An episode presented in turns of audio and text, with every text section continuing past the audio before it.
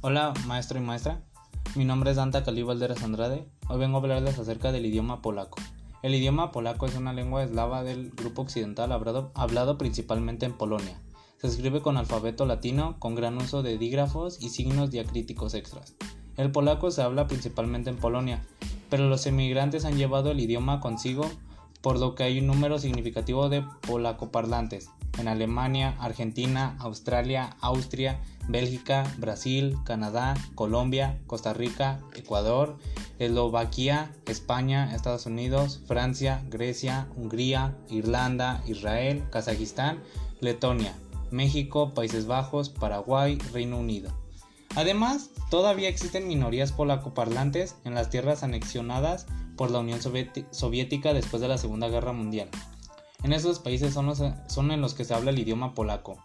Polonia, Lituania, Bielorrusia, Ucrania, República Checa, Eslovaquia.